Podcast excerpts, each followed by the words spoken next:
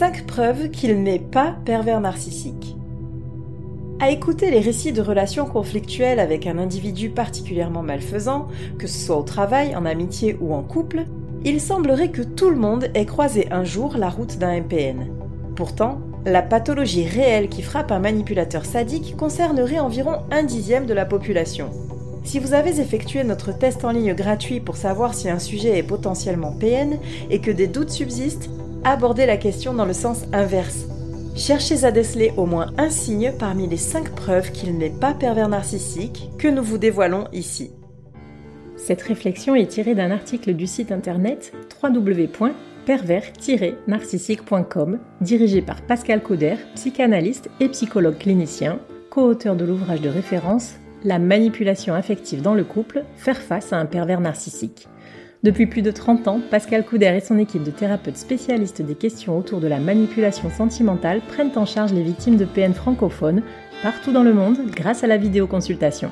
Rendez-vous sur pervers-narcissique.com pour accéder gratuitement à une multitude de ressources précieuses. Indice numéro 1. Il est attaché à certaines valeurs universelles. Selon le psychologue Shalom Schwartz, il existe une échelle de valeurs universelles que l'on retrouve dans toutes les cultures. Un véritable PN est essentiellement régi par les valeurs d'affirmation de soi, hédonisme, réussite, pouvoir. Il est incapable de penser plus grand que lui. La justice, la bienveillance ou encore la conformité, c'est-à-dire l'acceptation des normes sociales, sont des notions qui l'indiffèrent. Un manipulateur sentimental pourra clamer une aversion pour l'injustice, mais uniquement lorsqu'il est directement concerné. Souvenez-vous qu'un NPN, dans toute sa grandiloquence, se croit au-dessus des lois. Et que dire de la continuité de la tradition? Bien sûr, c'est une valeur basée sur le respect de la culture et des coutumes qu'un pervers machiavélique pourra éventuellement perpétuer, mais qu'en est-il des notions d'humilité, de modération et de dévotion qu'elle comporte le PN pourra bien prétendre honorer son héritage religieux ou culturel, mais il le fera à sa sauce. Il n'y aura aucune profondeur universaliste dans cette démarche. Par contre, si celui qui vous tourmente semble malgré tout 1. Attaché aux traditions sincèrement et dans toutes leurs dimensions philosophiques, 2. Concerné par la sécurité de sa famille ou le bon ordre de son groupe d'appartenance, 3. Motivé par le dépassement de soi, non pas pour gonfler son ego, mais pour s'insérer dans un projet de développement et d'ouverture d'esprit, il y a fort à parier qu'en dépit de ses agissements néfastes envers certaines personnes, il ne soit pas atteint de la pathologie de perversité narcissique. Indice numéro 2. Il explose en public régulièrement. Il n'est donc pas PN. Si celui que vous soupçonnez d'être malade mental a tendance à laisser monter son agressivité en public et, de surcroît, la diriger vers plusieurs personnes, alors disons-le tout de suite, il n'est pas pervers narcissique. Il y a deux raisons à cela. Premièrement, un MPN ne révèle sa cruauté que dans l'intimité ou en huis clos. Deuxièmement, sa proie est l'élu, l'objet de toutes ses manigances. Il ne peut pas se concentrer sur plusieurs personnes à détruire à la fois, sauf s'il est en phase d'approche sur sa prochaine victime sans en avoir tout à fait fini avec l'actuelle.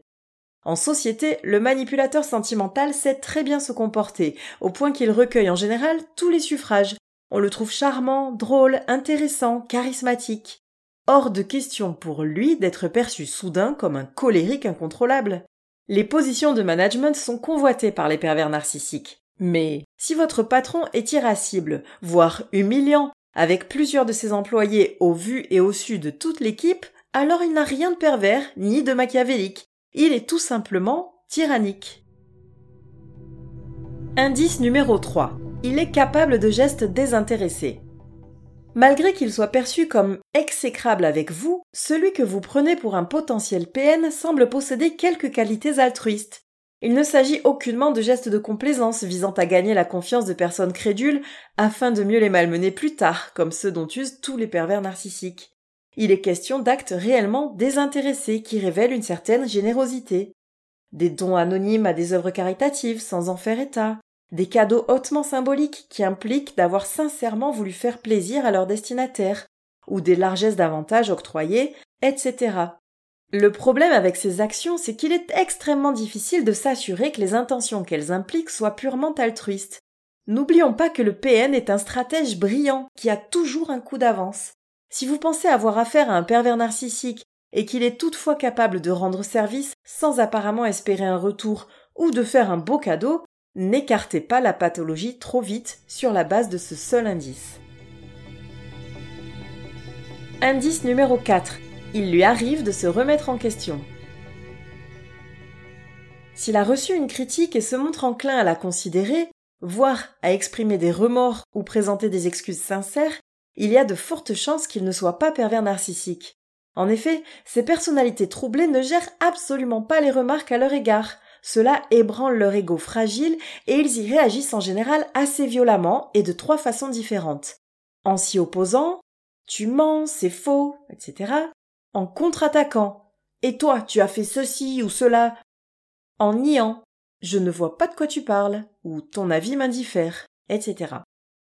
Si le comportement de l'individu s'adapte aux opinions qui ont été émises à son encontre, cela veut bien dire qu'il prend en compte autrui et qu'il possède un certain sens des responsabilités, ce qui n'est évidemment pas le cas du PN.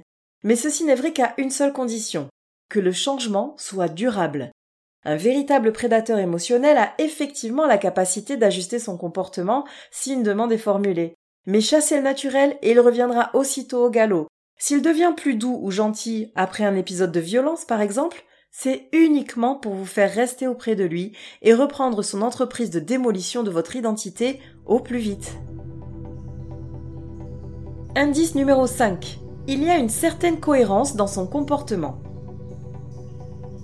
Même si l'attitude de la personne qui vous pose problème est infecte, violente, injuste, inexplicable, acharnée, posez-vous la question suivante. Est-il fidèle à lui-même? S'il y a une certaine continuité chez ce personnage odieux et que ses réactions, aussi mauvaises soient-elles, sont toutefois prévisibles, alors vous êtes face à quelqu'un de méchant, mais pas forcément pervers. Et même si la personne est lunatique, vous parvenez à trouver des explications à ces changements d'humeur. Avec un MPN, on ne sait jamais sur quel pied danser. Il souffle le chaud et le froid continuellement, de sorte que l'état d'alerte est permanent, entretenant un niveau de stress élevé, même si l'on pense avoir bien fait les choses. Un véritable manipulateur narcissique est indéchiffrable, et l'anticipation sur ses comportements est tout simplement impossible, car il ne répond à aucune logique. Vous avez l'impression d'être une cible pour quelqu'un de malveillant? Vous pensez qu'il prend un malin plaisir à vous tourmenter et que son but ultime est d'en finir avec vous? Avant de vous précipiter sur un diagnostic hâtif, cherchez d'abord les preuves qu'il n'est pas pervers narcissique. Vous pouvez simplement avoir eu la malchance de tomber sur un immature, un frustré, un anxieux, un coléreux ou un inconséquent. Si nous sommes d'accord que de tels profils mériteraient d'entamer sérieusement un travail sur eux, Concentrez-vous en priorité sur vous et votre envie de laisser cette personne occuper une place dans votre vie. Un psy en ligne ou en présentiel peut vous aider à gérer cette situation chaotique, même si celle-ci ne s'avère pas pathologique comme vous le pensiez.